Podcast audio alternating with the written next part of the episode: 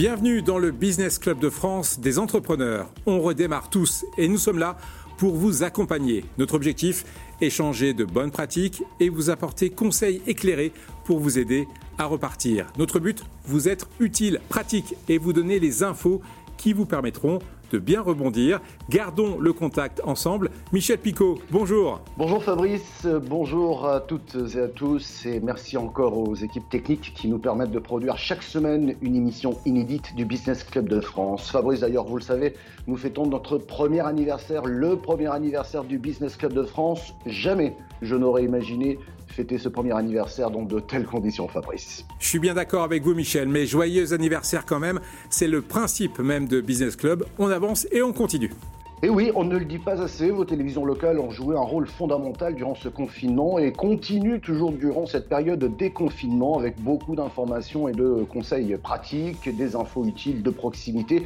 Seuls les médias de proximité peuvent le faire. Plus que jamais, prenons conscience de l'importance de nos médias près de chez nous.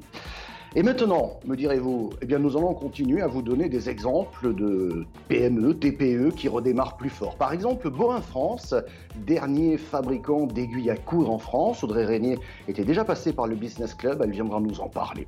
Notre nouveau rendez-vous avec BPI France, Patrice Béguet nous dira qu'il n'y a pas de raison, euh, confiné ou pas, d'arrêter d'innover, oser l'innovation. Dans Éco-Région, cette semaine, on mettra l'accent sur l'industrie avec Bobé Matériel dans la Sarthe qui a changé finalement son cœur d'activité, fabriquer du matériel pour le secteur agroalimentaire, pour innover et créer désormais le premier distributeur de gel hydroalcoolique sans contact. Nous irons également en Bretagne pour découvrir l'entreprise Le qui fabrique des fenêtres en aluminium et qui n'a pas hésité à investir dans son usine dans de nouvelles fenêtres qui s'est mise en ordre de marche pour répondre à la reprise des chantiers du BTP. Enfin, le médiateur des entreprises, Pierre Pelouzet, viendra nous parler de l'action qu'il vient de lancer dans cette nouvelle période économique, dirons-nous, celle que nous vivons. Il veut mettre en avant les pratiques solidaires entre entreprises. Réinventons la suite, Fabrice. Allez, direction Saint-Sulpice-sur-Île, dans le département de l'Orne, en Normandie, pour retrouver Audrey Régnier. Bonjour. Bonjour Michel, bonjour Fabrice. Audrey, bonjour. Vous dirigez Boin France, dernier fabricant d'aiguilles à coudre et d'épingles notamment, mais plus globalement de matériel pour la mercerie. Comment est-ce que vous avez vécu ce confinement d'abord euh, L'entreprise a dû s'arrêter réellement? Alors, le confinement a commencé déjà avec l'arrêt des écoles pour nos trois enfants en bas âge, donc c'était les premiers signes. Ensuite, on a eu euh, la fermeture de, les, de tous les commerces, les musées, les restaurants. On s'est dit le lundi à la reprise, ça va être euh, compliqué, on va voir ce qui va se passer. Euh, le lundi matin, on est arrivé, on a réuni tous les chefs de service pour dire on va mettre en place un service minimum avec l'arrêt bah, finalement des commerces et de la plupart de nos clients. Et le lundi après-midi, suite à toute la journée que des annulations, soit des stops, hein, soit des reports, mais beaucoup, beaucoup d'annulations, que ce soit en France ou à l'export. Donc on est passé finalement d'une cellule de crise le matin à complètement mettre l'entreprise au chômage technique l'après-midi. On est passé donc de 40 salariés le matin à zéro le soir en activité en présentiel chez nous. Et maintenant, c'est donc la reprise. Et je crois que vous démarrez plutôt fort là. On a, euh, on a vu en fait pendant le confinement qu'il y avait une très forte demande. Alors principalement euh, au tout début sur euh, des activités récréatives pour s'occuper au niveau de la mercerie. Et puis très vite, on a vu aussi que les commandes changeaient. On était plus sur de l'équipement pour la confection de masques. Tout ce qui était donc mercerie en ligne euh, fonctionnait. On a répondu présent à toutes celles qui avaient beaucoup, beaucoup de commandes pour répondre aux demandes. Donc on a, on a réouvert pendant une ou deux journées avec une équipe extrêmement réduite.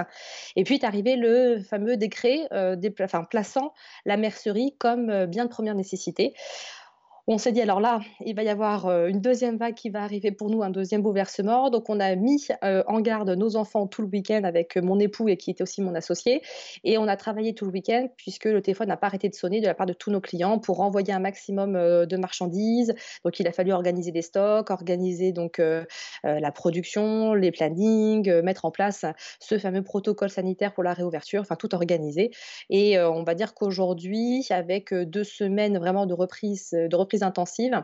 On est à peu près à trois quarts des effectifs aujourd'hui euh, en présentiel et on est sur une augmentation de 30% de volume pour répondre à la forte demande qui est temporaire mais qui est là quand même. Dernière question, euh, Audrey, comment vous vous êtes adapté euh, dans l'entreprise pour respecter les gestes barrières Pour une petite industrie comme la vôtre, c'est plutôt compliqué. Racontez-nous. L'avantage chez nous, c'est qu'on a beaucoup d'espace. On a 9500 mètres carrés de bâtiment, donc les 4 mètres carrés par personne sont largement euh, tenus.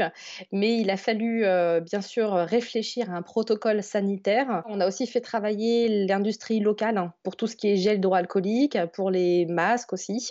On a offert des masques en tissu à tout le monde. Euh, mais l'inquiétude en fait aujourd'hui est permanente, donc le, protocole est remis toutes les semaines à jour avec les nouvelles directives. Et la, la grande question c'est de se dire est-ce qu'on n'a pas oublié dans le process un bouton à désinfecter? Est-ce qu'on n'a pas oublié euh, euh, à un endroit où les gens sont trop proches euh, quand ils se croisent? Enfin voilà, c'est quand même une, grosse inquiétude pour les dirigeants. Mais j'ai l'avantage aussi d'avoir des, employés qui ont confiance. On a essayé de vraiment mettre en place tout un process pour ne pas avoir une ambiance anxiogène. Aujourd'hui, tout le monde est vraiment bienveillant, tout le monde essaie de faire attention, de reprendre de nouvelles habitudes. Et la reprise se passe vraiment dans de très très bonnes conditions. Mais euh, le dialogue et la présence est indispensable. Merci Audrey Régnier. C'est l'heure de notre rendez-vous avec BPI France. Oui, c'est notre nouveau rendez-vous avec BPI France. Patrice Béguet, bonjour. Vous nous parlez d'innovation aujourd'hui. Osez. Bonjour Michel, bonjour Fabrice. Quand on parle d'innovation, il faut innover, oser, agir. Nous soutenons aux côtés des régions des projets innovants individuels et collaboratifs sous forme d'aide à la recherche et au développement, puis de financement. Plusieurs actions sont en place pour le lancement industriel et commercial de participation directe et indirecte, comme des aides à l'innovation, subventions, avances récupérables, prêts d'innovation, recherche et développement, mais également le prêt d'amorçage pour favoriser euh, la levée de fonds, le prêt d'innovation pour lancer sur le marché des produits et des services innovants. Et enfin, l'investissement en fonds propres, en direct ou via les fonds partenaires. Merci Patrice Béguet. Nos entreprises ont du talent et des idées durant cette période de reprise. C'est Éco-Région. Partons à Champagné, dans la Sarthe, pour découvrir Bobet Matériel, qui fabrique du matériel pour le secteur de l'agroalimentaire. Cette PME a rebondi avec cette crise en mettant au point un distributeur de gel hydroalcoolique sans contact. Un reportage de Vialement. Se laver les mains sans contact direct. C'est tout le concept de cet appareil. Sa production en série a été lancée par l'entreprise sartoise Bobet Matériel, un distributeur de gel hydroalcoolique installé sur un présentoir. L'idée, elle, émane en fait euh, d'une demande d'un de nos clients historiques hein, qui a été présent dans la distribution alimentaire qui nous demandait effectivement une solution simple, euh, sans contact, euh, pour distribuer effectivement le gel. Donc en deux jours, on a sorti le premier prototype. au bout du troisième jour, eh ben, on a eu la version définitive et puis on a commencé la commercialisation la semaine d'avant, c'est-à-dire mercredi dernier. Et pour son entrée sur le marché, le distributeur connaît un franc succès. En moins d'une semaine, l'entreprise enregistre déjà 1900 commandes. Quand ça a été présenté par mon bureau d'études, euh, bon, eux étaient un peu frileux en me disant on va lancer une première série de 50, soit 50, peut-être 100. Moi, clairement, dès le départ, je leur dit bah non, va falloir qu'on pousse un petit peu, mais je ne pensais pas que ça allait atteindre ces, euh, quantités-là et surtout aussi vite. Euh, alors maintenant, il faut, il faut qu'on réorganise toute, notre production autour de cet appareil de manière à les produire au plus vite et ne pas arriver après, après la bataille. Partons en Bretagne à présent pour découvrir l'entreprise Le Nuit à Brec de Laudet dans le Finistère. L'entreprise qui fabrique des fenêtres en aluminium a poursuivi ses investissements et a innové également sur de nouveaux produits. La PME s'est préparée à la reprise des chantiers du BTP. Un reportage de TBO. Arrêtée durant quatre semaines par mesure de sécurité liée au Covid-19, l'entreprise Lenouille, spécialiste des volets roulants et des fenêtres à Briec, a rappelé la moitié de ses effectifs. Objectif livrer le secteur du bâtiment pour relancer rapidement les chantiers de construction en cours. Nous, aujourd'hui, on a facilité effectivement ces livraisons euh, euh, à la carte pour nos clients qui le souhaitaient. Et la chance qu'on avait, c'est que euh, depuis le confinement, il fait beau, les chantiers étaient à l'arrêt. Donc aujourd'hui, on peut relivrer à nouveau les clients tous ces constructeurs de maisons individuelles qui, le souhaitent. L'entreprise innove et vient d'investir 1,3 million d'euros dans une nouvelle ligne automatisée. Si la robotisation permet d'être plus productif, elle offre aussi un confort aux salariés et une sécurité dans l'exercice de leur métier. La société se remet en question continuellement pour assurer sa pérennité dans le temps et satisfaire ses clients bretons qui, comme le Nui, tentent dans la mesure du possible d'acheter local.